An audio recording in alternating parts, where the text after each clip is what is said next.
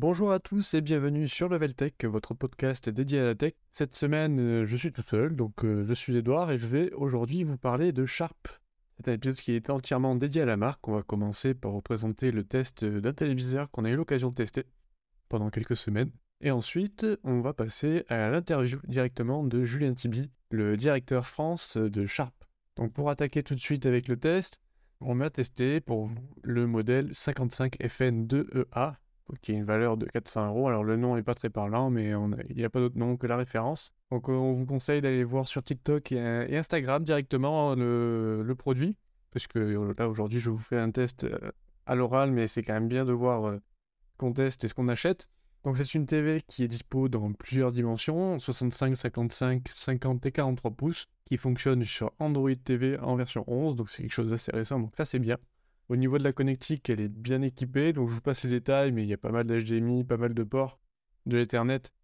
Vous trouverez ça assez facilement dans la fiche technique et je ne vais pas vous assommer avec ça maintenant. Euh, je vais passer sur différents critères, à savoir l'évaluation de l'image, du son, les fonctionnalités existantes euh, et l'évaluation de l'OS aussi, puisque c'est quelque chose qui est important aujourd'hui sur les, TV connectées, c'est quand même euh, assez primordial. Je commence tout de suite avec l'évaluation de l'image à savoir la netteté, la clarté, les couleurs, les contrastes. Alors on est sur quelque chose qui est très correct pour un, téléviseur à 400 euros. L'image est très nette. On a des couleurs assez vives qui sont assez bien configurées de base par défaut. Évidemment, on peut, si on, si on veut adapter euh, au contenu qu'on regarde ou selon ses préférences, c'est assez facile d'aller dans les paramètres et de changer ça, de changer les teintes et les configurations par défaut. On peut aussi changer ça euh, manuellement, complètement librement si c'est ce qu'on désire. Au, niveau de la fluidité de l'image, alors c'est assez standard hein, puisqu'on est sur les 60 Hz. C'est le, rafraîchissement qu'on retrouve sur la plupart des téléviseurs. C'est rare de voir euh, plus haut, sauf pour les téléviseurs qui sont bien plus haut de gamme et qui sont souvent utilisés pour euh, jouer à la console. Mais aujourd'hui, c'est là voilà, on est sur un produit, euh, on va dire milieu de gamme, qui se destine à, être utilisé dans un salon avec un usage familial. Donc le 60 Hz, c'est pas gênant du tout pour jouer. Euh, ça devient un peu léger quand on veut faire du compétitif, qu'on veut vraiment jouer et qu'on passe beaucoup de temps à jouer, qu'on on cherche vraiment à, avoir le plus d'images possible pour, pour avoir le plus de performance. Et là, franchement, 60 Hz, c'est le standard, c'est rien à dire là-dessus, ça fonctionne très bien. Surtout que c'est couplé à une résolution en 4K et une vraie résolution 4K, c'est-à-dire que un contenu qui est disponible en 4K, que ce soit un CD, que ce soit un film sur votre plateforme de SVOD préférée, euh, on aura du vrai 4K. Et ça, c'est super bien. Notamment, on a une compatibilité avec les standards vidéo, à savoir le Dolby Vision et HDR, inspiré du cinéma. Donc, si ça vous parle pas trop, Dolby Vision et Dolby Audio, ce sont des standards qui témoignent en fait d'une qualité supérieure d'image et de son. Là, on a la chance d'avoir les deux, à la fois le Vision et l'audio, mais je reviendrai dans la partie audio un peu plus tard. Et ça se voit tout de suite. Euh, donc c'est très agréable. On a des noirs qui sont assez profonds, puisque là, ce, téléviseur a une dalle LED. C'est-à-dire que c'est une technologie assez récente, mais la, plus récente et la plus performante pardon, euh, sur les téléviseurs aujourd'hui, c'est la OLED. La différence entre le LED et le OLED, c'est que un téléviseur OLED, quand il va essayer d'afficher du noir, au lieu de faire une combinaison des couleurs euh, RGB, donc euh, rouge, vert, bleu, pour afficher une couleur noire, il va tout simplement éteindre le, pixel, il va éteindre la LED. Donc on ne peut pas faire plus noir que quelque chose qui est éteint, qui n'est pas, pas allumé. Donc c'est la différence entre ces deux technologies-là, et ce, LED-là que tu proposes Sharp aujourd'hui est quand même suffisamment performant pour s'en approcher et à afficher quand même une qualité d'image assez correcte. Hein. On arrive à, facilement faire la différence entre les, noirs sombres, les noirs profonds et les, zones d'ombre qui sont pas totalement noires. C'est assez bien fait, donc euh, là-dessus, aucun problème non plus, c'est assez agréable.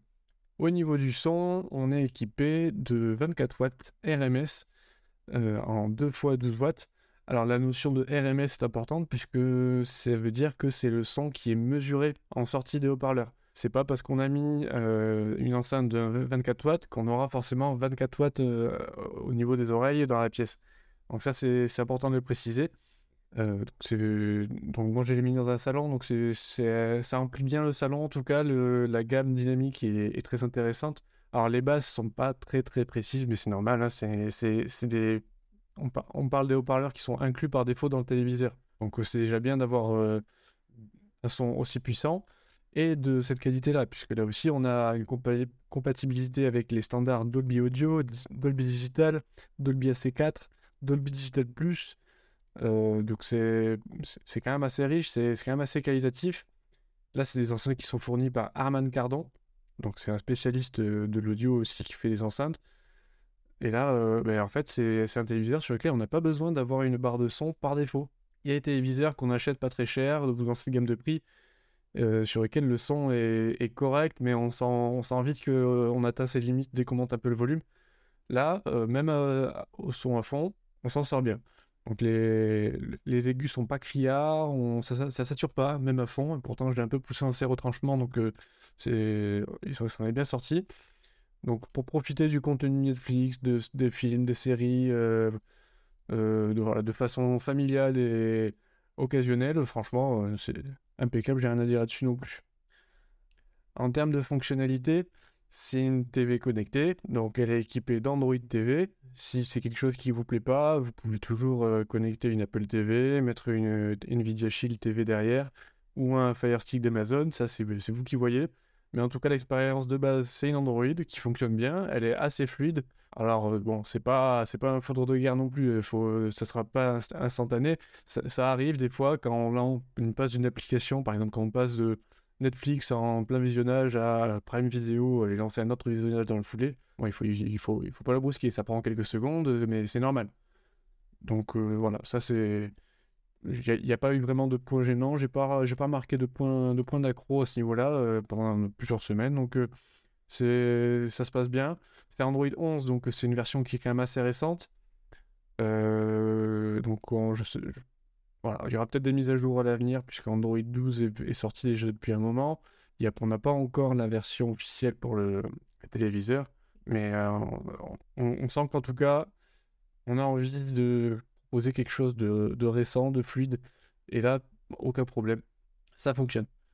On est donc compatible avec toutes les applications du Play Store, euh, euh, en tout cas les applications du Play Store qui sont conçues pour fonctionner sur une TV connectée, à savoir Netflix, YouTube, Prime Video, il y a un navigateur web intégré, euh, on a Twitch, on a la F1 TV, on, a tout ce qu'on peut demander. Et évidemment, c'est une TV connectée, mais on a quand même les, les ports d'antenne, parce que c'est avant tout un téléviseur, donc c'est quand même bien qu'on puisse se connecter à, un satellite, euh, à, l'antenne, euh, au décodeur ou tout ce qui peut nous fournir la TV. Donc euh, là, on, revient dans la partie connectique, mais franchement, c'est irréprochable là-dessus. il y a aussi l'assistant vocal Google Home, puisqu'on est sur un puisqu'on est sur un système Android, on a l'assistant Google intégré on a directement le micro dans la télécommande qui s'allume quand on appuie sur le bouton pour parler, pour le commander. Et ça aussi, ça fonctionne super bien. Ça permet de ne pas perdre de temps quand on navigue euh, dans les menus. Parce que des fois, c'est un peu laborieux. On fait retour et puis on voulait pas retourner dans ce menu-là, donc on recommence. il faut qu'on navigue. Le, le, titre du menu est là-haut, donc il faut remonter en haut de l'écran. Puis on redescend. Euh, pour naviguer, voilà, on navigue avec les boutons de la télécommande. C'est pas un pointeur laser ou comme ça peut être le cas sur d'autres téléviseurs. Donc l'assistant Google est bienvenu et ça permet de faciliter la navigation. Mon avis général, en conclusion générale, si on devait euh, dire en quelques mots, euh, résumer euh, ce test, eh ben, c'est un très bon rapport qualité-prix pour 400 euros. alors le petit défaut qu'on peut lui reprocher, c'est le manque de traitement anti-reflet. Donc ça, veut dire que si vous l'utilisez dans un salon avec des baies avec en pleine journée ou avec des, lumières qui sont directement projetées sur l'écran, euh, ça, peut être gênant. Ça, on peut avoir des reflets euh, quand on est assis dans le canapé ou quoi. ça peut être gênant à certains points, mais euh, il suffit de, fermer les volets ou, je sais pas, de, placer dans un coin un peu plus sombre ou l'utiliser le soir. Mais voilà. De toute façon, pour une télé à 400 euros, on peut pas demander la lune non plus.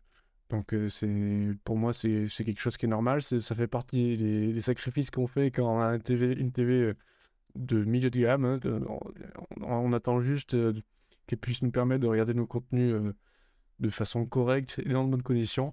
Et ça fait très bien, selon moi. Donc c'est à vous de voir si, selon là où vous avez besoin d'avoir une TV, si euh, ça, pourrait être gênant ou pas.